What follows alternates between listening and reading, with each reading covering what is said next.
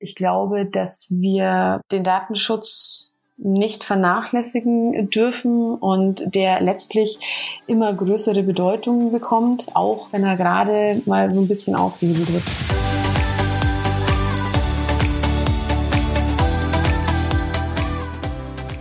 Hallo Homeoffice, der Podcast aus und um das Arbeitsleben von zu Hause.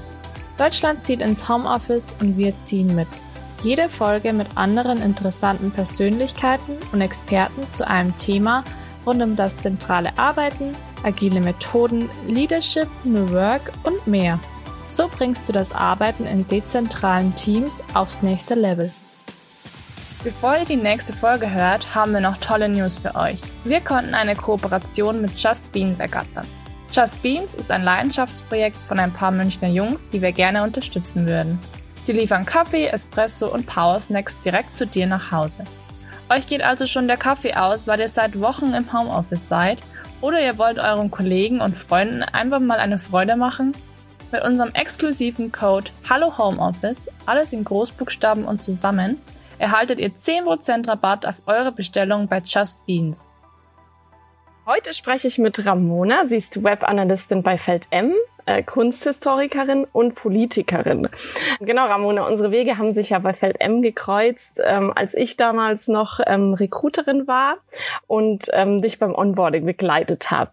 Bei FeldM war ja damals ähm, schon damals das Arbeiten aus dem Homeoffice ähm, total etabliert und ich habe mich echt persönlich gefragt, ähm, ob sich bei euch irgendwie überhaupt irgendwas verändert hat. Genau, einige meiner Fragen wurden ähm, schon durch einen ähm, Blogpost von dir und deinen Kollegen ähm, beantwortet, aber ähm, ich glaube, es wird unsere Zuhörer trotzdem interessieren, ähm, was es so genau damit auf sich hat und ähm, natürlich auch noch so ein bisschen mehr Richtung Web Analytics. Ähm, in dem Feld bewegt ihr euch ja vor allem. Genau, Ramona, magst du dich ähm, einfach selbst kurz vorstellen? Ja, total gerne. Ähm, hallo auch von meiner Seite. Danke für die, für die tolle Einführung. Ähm, ich bin jetzt inzwischen seit äh, drei Jahren bei FieldM. Äh, so lange kennen wir uns auch schon, liebe Martina.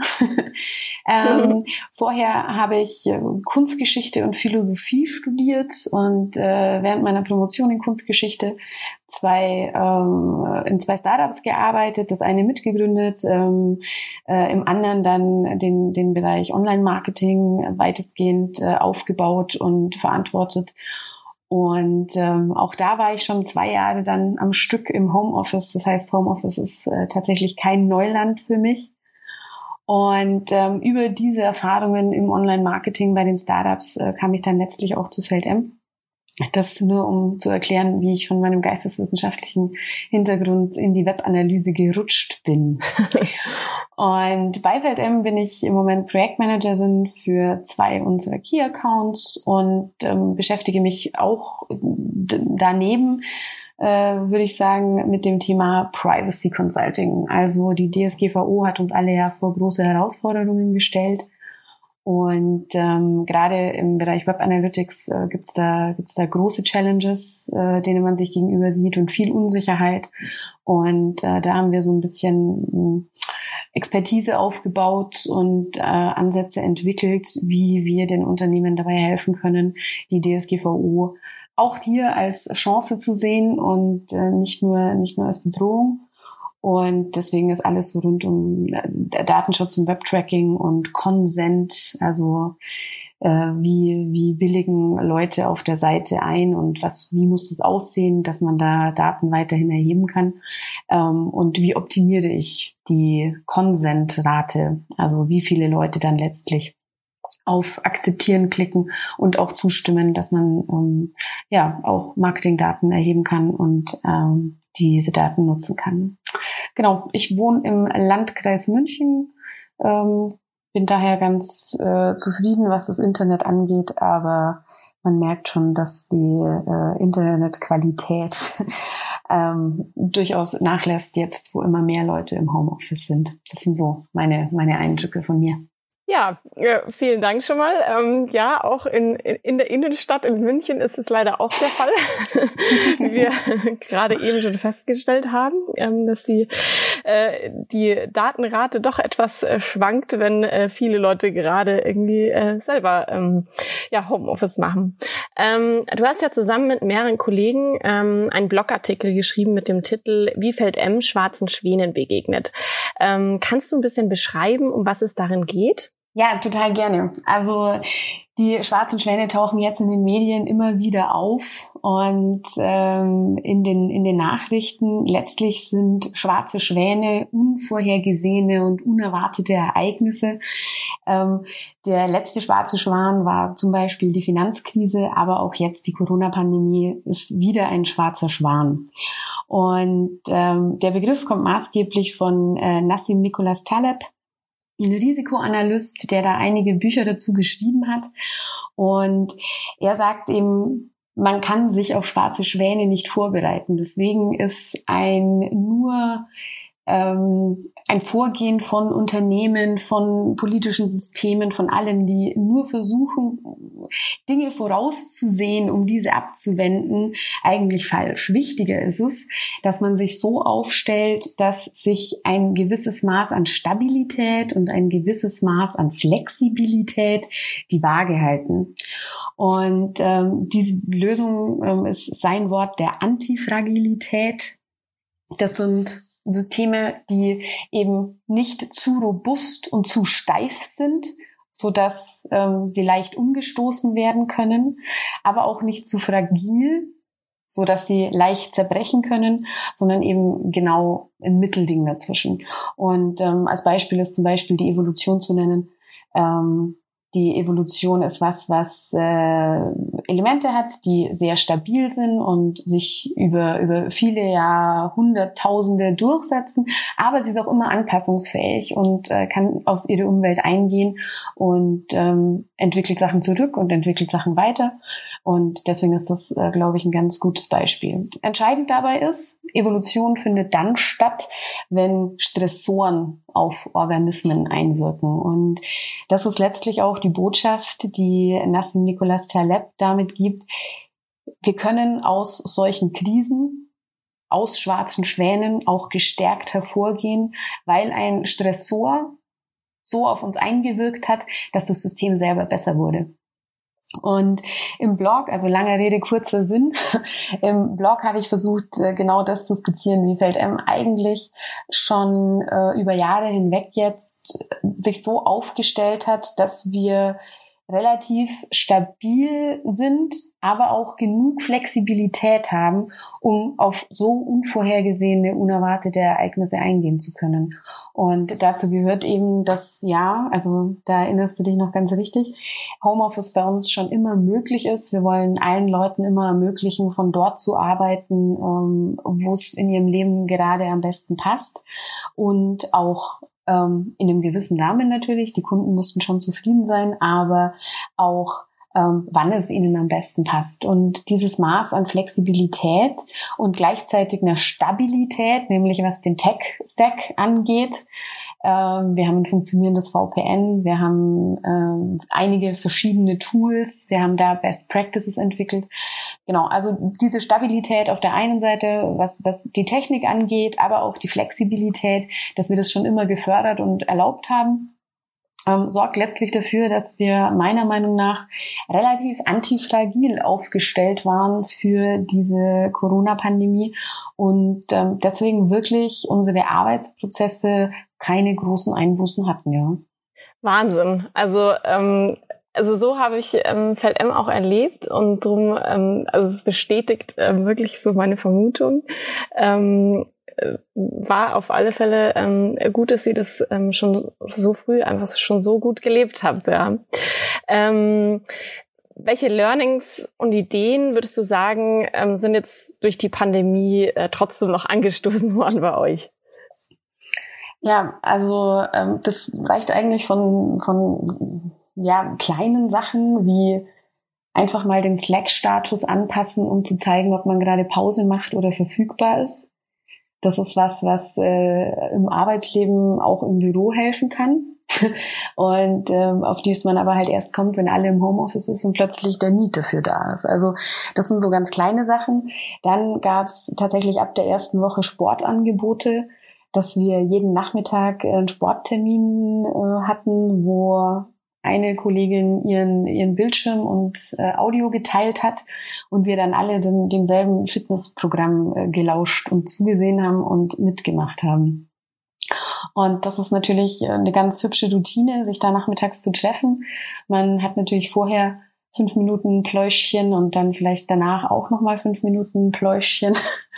Und ähm, dieses, dieses gemeinsam Sport machen ist, ist super, weil man so auf seine Bewegung kommt und gleichzeitig aber auch einen Grund hat, den Schreibtisch mal zu verlassen. Und daran scheitert es ja oft, dass man sagt, ach nee, das mache ich noch und das mache ich auch noch, bevor ich eine Pause mache. Und man dann irgendwie feststellt, es ist abends und man hat doch keine Pause gemacht. Und da hat man einen guten Grund, man tauscht sich ein bisschen aus und äh, tut auch noch was äh, gegen das Einrosten im Homeoffice. ähm, ja, Learnings, Learnings sind, äh, dass ähm, man viele neue Tools ausprobiert und auch darauf angewiesen ist, dass man sich selber einwählt und das nicht vielleicht auf Kollegen abwälzt. Und ähm, ja, also die größten Learnings waren wahrscheinlich bei Remote Workshops. Wir machen ja relativ viele Workshops mit äh, Kunden und dass man die auch remote machen kann und das super gut funktioniert.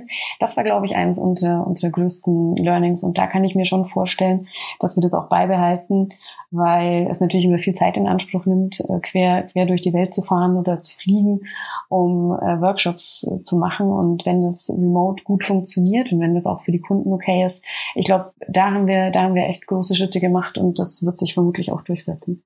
Mhm. Super, also ähm, sehr kreativ und ähm, da wird sich definitiv für die Zukunft auch noch was ändern, ja. ähm, genau, ihr habt ja noch eine, eine Fortsetzung eures Blogs ähm, gestartet und habt da Best Practices und ähm, auch Guidelines entwickelt. Ähm, welches würdest du sagen, ist, sind so deine persönlichen Highlights davon? Ja, das hat man jetzt schon so ein bisschen rausgehört, glaube ich. ähm, das ist einmal, einmal äh, das Sportprogramm, einfach weil es eine super Routine ist. Ähm, aber auch, dass wir uns am Anfang relativ zufällig und dann per Termin zu Feierabendbierchen im Zoom getroffen haben oder auf Slack und äh, wir alle in unseren Wohnungen saßen mit, mit einem Bierchen oder einem Weinchen und ähm, ja, einfach den, den Freitagabend zusammen haben ausklingen lassen. Das ist äh, schon eins der Highlights gewesen und das haben wir dann, wie gesagt, auch ritualisiert und haben gesagt, lasst uns das doch jeden Freitag machen. Ähm, auch noch ein Highlight ist, dass wir jeden Tag so eine Wohlbefindensabfrage haben, wo man auf einer Skala von eins bis zehn kurz per, per Slack-Umfrage äh, angibt, wie gut es einem gerade im Homeoffice geht. Und äh, das immer ein ganz gutes Stimmungsbild gibt, ähm, ob, ob gerade alles okay ist oder wo man eventuell einhaken äh, könnte, sollte. Und auch immer das Angebot, wer selber feststellt, oh, ich wähle eher eine untere Nummer, dass man da Gesprächsangebote hat und dann auch zusammen ähm, darauf eingeht, was man verbessern kann und ähm, was man, was wir als Firma auch tun können, damit es den Leuten besser geht. Also das, das wären so meine Highlights. Mhm. Schön. Also sind ähm, schöne Dinge dabei, die man äh, auf alle Fälle auch mal kopieren kann. ähm, genau, etwas tun, damit es den Leuten besser geht. Ähm, das habt ihr auch so ein bisschen für euch auch ähm, jetzt in der Zeit äh, genutzt. Ähm, Ostern ist vorbei. Ähm, es sind ja jetzt auch Entscheidungen äh, getroffen worden von der Politik, dass ähm, dass die Beschränkungen vielleicht in manche Richtungen eben gelockert werden könnten.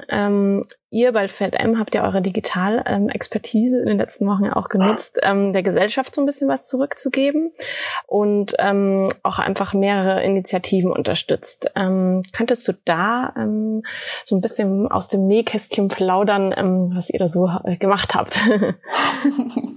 da plaudere ich total gerne aus dem Nähkästchen. Also ähm, es gab ja diese, also jetzt auf, auf, auf Leute in München bezogen gab es ja in der Vergangenheit zwei relativ große Hackathons. Der eine war der der Bundesregierung Wir versus Virus und mit, glaube ich, 42.000 oder 45.000 TeilnehmerInnen aus ganz Deutschland. Ähm, da haben einige von uns mitgemacht. Das war weniger eine Feld-M-Initiative, als dass sich einfach privat ein paar Leute äh, entschieden haben, da mitzumachen. Und ich glaube, drei oder vier von uns von Feld-M haben da aber mitgemacht. Ich habe auch mitgemacht. Und wir haben zum Teil im selben Projekt gearbeitet, zum Teil aber auch in unterschiedlichen Projekten. Und ähm, also was mein Projekt gemacht hat, war letztlich eine App zu entwickeln mit einer Abfrage ähm, des, des eigenen Gesundheitsstatus um so eine Art Symptomtagebuch zu haben. Wie verändern sich meine Symptome über ein paar Tage hinweg? Und diese Daten dann auch an die Gesundheitsämter und Krankenhäuser zu spielen, damit A, die Symptome eingeschätzt werden können und eventuell die Wahrscheinlichkeit steigt, dass man einen Test bekommt. Und B, dass auch die Krankenhäuser Informationen haben, wie geht's denn all den Leuten, die gerade noch nicht beim Arzt sind, um gegebenenfalls künftige Bedarfe zu kennen und zu sagen, oh, in der Region gibt's jetzt relativ viele Leute, die waren noch nicht beim Arzt, aber die haben schon die kritischen Symptome X, Y und Z. Ähm, gegebenenfalls kommt da eine Welle und dass man sich darauf einfach so ein bisschen vorbereiten kann. Genau, das war unser Projekt. Und äh, insgesamt gab's da relativ viel Medienberichterstattung auch. Da kann man die verschiedensten Projekte nochmal nachlesen. Und ähm, ja, das war auf jeden Fall eine, eine gute Sache. In München gab es dann Mir gehen online. Das war dann regional und da haben sich viele Freiwillige gemeldet, kleinen und äh, mittelständischen Unternehmen dabei zu helfen, ja, online zu gehen, die, das, das Geschäft zu digitalisieren. Ähm, da gab es auch bei uns die Aufforderung von unserem Geschäftsführer, dass wir uns da doch beteiligen sollen und ähm, auch während der Arbeitszeit da äh, unsere Energie und Expertise da einbringen können. Mein Eindruck persönlich war, dass es so viele willige HelferInnen gab, äh, mit so viel Expertise in Shopsystemen und so weiter, dass ähm, es meiner Meinung nach fast, fast zu viele Helfer waren für die Unternehmen, die tatsächlich Hilfe gebraucht haben. Und die einen Unternehmen, die haben einfach eine, eine Shop-Software out of the box gebraucht und die meisten anderen eher Hilfe bei Kommunikationsmaßnahmen, ähm, Pressearbeit und Werbung. Also ich habe schon eine Website, aber wie bringe ich die an die an die Kunden? Und ähm, da war für uns dann tatsächlich gar nicht so viel zu tun. Das äh, gehört leider auch zur Ehrlichkeit.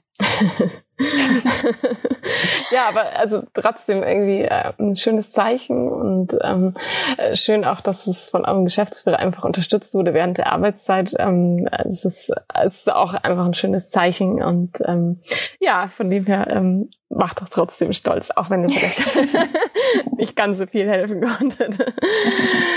Genau, ähm, schwenken wir nochmal so ein bisschen um auf Feld M. Ähm, ihr seid ja eine Beratung für datengetriebenes Marketing in einer digitalisierten Welt. Ähm, was ähm, wurde durch Corona im digitalen Bereich ähm, so insgesamt vorangetrieben?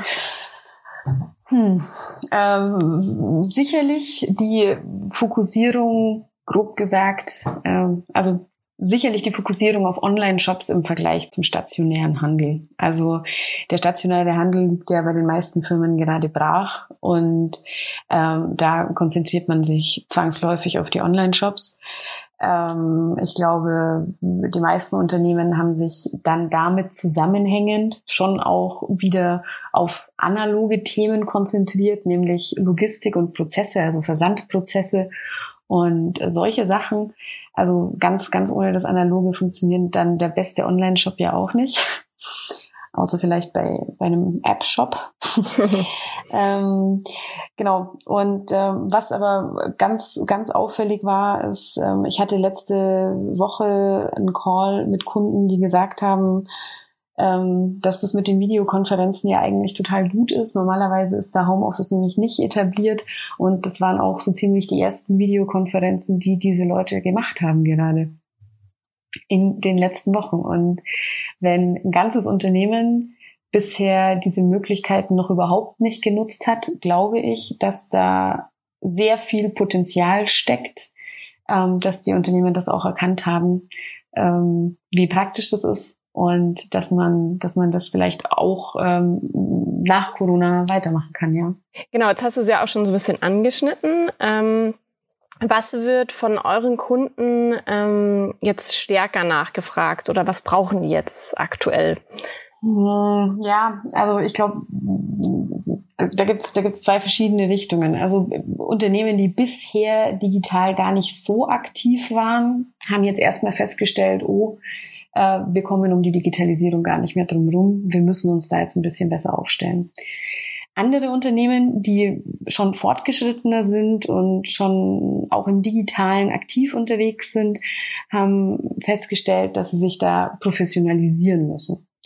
Also, dass sie die Prozesse, die es bereits gibt und die Maßnahmen, die es bereits gibt, einfach besser machen können und da noch ähm, ja, weiter, weitermachen können. Und ähm, das bedeutet aus meiner Sicht für diese zweiteren Unternehmen vor allem das Thema Customer Centricity. Also wir müssen vom Kunden her denken und ähm, immer, immer mehr uns fragen, was, was ist, was ist den Kunden denn wichtig? Wie was, was wünscht sich der Kunde von unserer Website, äh, was funktioniert, was funktioniert nicht. Da gibt's dann natürlich ähm, verschiedene Möglichkeiten, also ähm, qualitativen, quantitativen Consumer Research, ähm, dadurch dann Insights generieren und verschiedene Maßnahmen entwickeln, ähm, an der Customer Experience feilen und solche Sachen, glaube ich, werden jetzt immer wichtiger.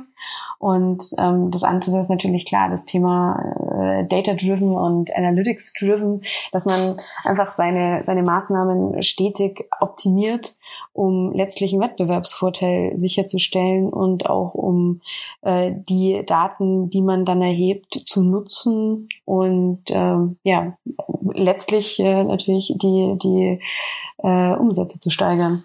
Mhm. Ähm, welche Projekte würdest du sagen, ähm, werden in Zukunft im datengetriebenen Marketing ähm, gebraucht? Mhm. Ja, also damit, damit zusammenhängend, äh, was ich gerade schon so ein bisschen angeschnitten habe, sind natürlich Projekte wie Attribution und Media Mix Modeling, ähm, dass man sieht, okay, was, was funktioniert auf meiner Seite, was funktioniert nicht und ich dann dementsprechend meine Ad Spendings und meine, meine Media Budgets optimieren kann.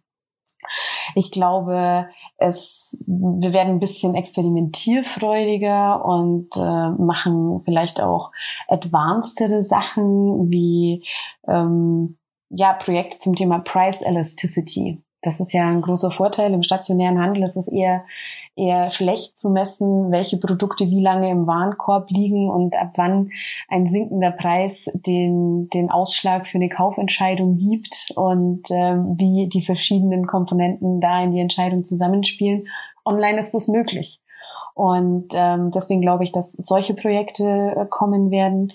Was über all dem steht, äh, was ich bis jetzt gesagt habe, ist im Moment das Thema ähm, ja, Consent, Datenschutz äh, wichtig, denn das ist so ein bisschen der Gatekeeper gerade für die Möglichkeit überhaupt, die Daten zu erheben und die Daten dann letztlich auch zu nutzen. Ähm, mit dem Consent hängt aber nicht nur zusammen, dass man sagt, okay, ich, ich, welche Daten darf ich erheben, wie darf ich sie erheben und wie kann ich sie dann bestenfalls nutzen? Das ist auch ähm, ein großer, großer strategischer Punkt natürlich. Welche Daten brauchen wir überhaupt? Aber da kommt noch eine, noch eine weitere strategische Komponente mit rein, nämlich die Austauschbeziehung zwischen Kunde und Unternehmen. Und die Transparenz, mit der ein Unternehmen agiert, um auch eine nachhaltigere, tiefere und vor allem vertrauensvolle Beziehung zum Kunden aufzubauen. Weil was wir nicht vergessen dürfen ist, bis jetzt ist die, ist die Anlaufstelle für den, die Kunden, um sich ein Bild von Unternehmen zu machen, oft noch der stationäre Handel. Und das, das fällt jetzt weg. Also alles, was in puncto Branding oder Service stattfindet, findet jetzt online statt. Und ich muss mich online als Unternehmen vertrauensvoll ähm, präsentieren und muss das Gefühl vermitteln, bei, bei mir sind deine Daten sicher. Äh, ich versuche das wirklich nur zu erheben, um für dich als Kunden einen Mehrwert zu generieren. Aber ähm, ja, also diese, diese, dieser ganze Bereich Permission Marketing und vertrauensbildende Maßnahmen durch durch äh, eine klare Kommunikation, das findet jetzt alles online statt und ähm, das ist mit Sicherheit ähm, was, was Kunden jetzt brauchen und da eine Strategie entwickeln müssen. Mhm. Genau, Ramona, was würdest du sagen, in welche Richtung geht Analytics ähm, und die Daten und die digitalisi digitalisierte Welt? Ähm, was denkst du, was kommt deiner Meinung nach schneller? Ich glaube, dass die Tools immer einfacher werden und die Unternehmen dann letztlich ihre Basisarbeit in puncto Analytics selber umsetzen werden. Ähm, und dass wir dann für wirklich relevante Spezialaufgaben wie Attribution und eher hochkomplexe Data Science Aufgaben herangezogen werden und dass die Firmen an uns vor allem zu schätzen wissen werden, ähm, dass wir natürlich schon viel Erfahrungen haben, branchenübergreifend und da vielleicht auch schon ein paar Best Practices haben, die wir ihnen dann einfach zur Verfügung stellen können. Ansonsten ändert sich natürlich gerade relativ viel, was ähm, Privacy-Regularien angeht und verschiedene Tools. Ähm, die Browser, also Safari hat ITP eingeführt, was für viele ähm, ein großes Problem ist, was das Tracking angeht. Und das verändert natürlich die Datenbasis und auch das datenbasierte Online-Marketing signifikant. Zum Thema Daten glaube ich, dass die weiterhin ökonomisiert werden. Und äh, wenn ich jetzt, du wolltest ja den Blick in die Glaskugel ganz im Science-Fiction-Modus bleibe, kann ich mir vorstellen, dass es durchaus passieren kann, dass Unternehmen künftig dafür bezahlen werden, ähm, Daten von Nutzerinnen und Nutzern zu nutzen ich sehe aber auch große Gesetze kommen, die die Monopolisten, also Facebook, Google und so weiter, ähm, letztlich dazu zwingen werden, ihre Daten nach einer gewissen Zeit anonymisiert freizugeben. Ähm, Dazu gibt's auch schon äh, konkrete Vorschläge aus der Politik und man kann sich das ein bisschen so vorstellen, wenn ich als Pharmakonzern ein Medikament entwickle, dann habe ich da relativ lange ein Patent drauf. Irgendwann muss ich die Rezeptur aber freigeben, sodass andere Firmen Generika erstellen können. Und genau so stelle ich mir das äh, auch bei den Daten vor. Die Monopolisten haben eine riesige Datenmenge und eine riesige Datenmacht. Und ähm, wenn sie nach einer Zeit gezwungen sind, diese Daten anonymisiert weiterzugeben an kleinere und mittelständische Unternehmen, an Startups, dann haben auch die die Möglichkeit, so ein bisschen in die Zukunft zu gucken und zu sehen, was wird in einem Jahr interessant, was wird in einem halben Jahr interessant, wie verändern sich Suchanfragen, wie verändert sich Kaufverhalten. All diese Dinge sind unfassbar wichtig für eine faire Wirtschaft, für einen fairen Wettbewerb und dass auch junge, kleine Ideen die Möglichkeit haben, überhaupt emporzukommen. Was die digitalisierte Welt angeht und äh, wie ich deren Zukunft sehe, ist, dass ich glaube, dass die Leute jetzt kapiert haben, dass die Digitalisierung nicht vorbeigeht. Ich habe manchmal das Gefühl, so ein paar Shopbesitzer oder ähm, Ladenbesitzer haben immer noch gehofft, schon irgendwie um die Digitalisierung rumzukommen. Und das, glaube ich, ähm, ist jetzt nicht mehr so. Ich glaube, dass da jetzt eine Awareness ist dafür, dass man sich schon digital aufstellen muss. Für mich geht es nicht um die Vor- oder Nachteile der Digitalisierung. Die Digitalisierung ist nämlich einfach da und ähm, wir können sie auch nicht aufhalten.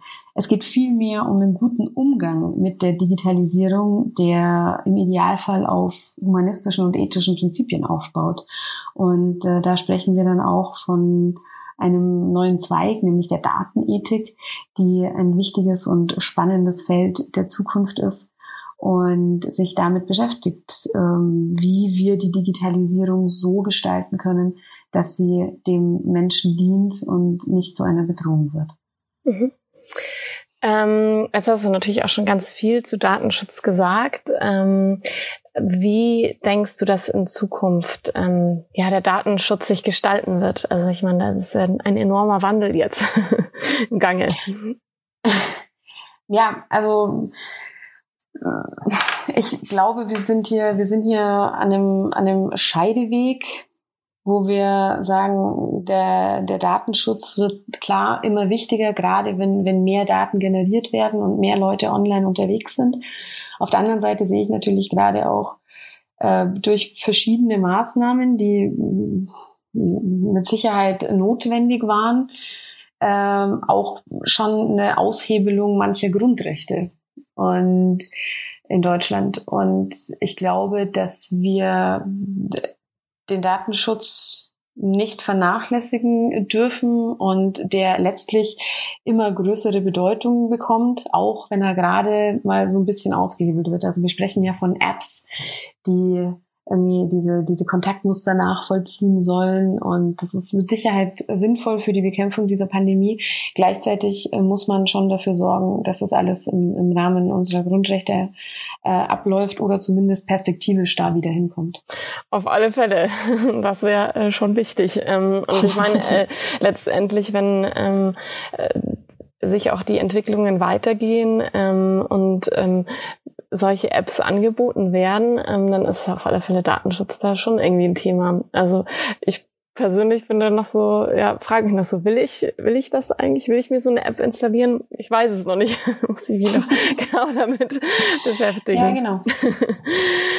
ja, ähm, genau, jetzt sind wir eigentlich schon fast am Ende. Ähm, wollen wir mal so ein bisschen nach vorne schauen und ähm, ähm, was hast du dir denn also persönlich für die Post-Corona-Zeit äh, vorgenommen? Ähm, also so ein paar Learnings und Routinen, die sich jetzt äh, in der letzten Zeit wieder eingeschlichen haben, würde ich gerne beibehalten. Also ich war jetzt öfter morgens um 7.30 Uhr mit äh, Freunden verabredet zum, zum äh, Laufen und Telefonieren gleichzeitig was auch so ein Motivationsbooster ist, weil man einfach weiß, warum man aufsteht, weil nämlich eh gleich das Telefon klingelt und äh, jemand mit einem sprechen will.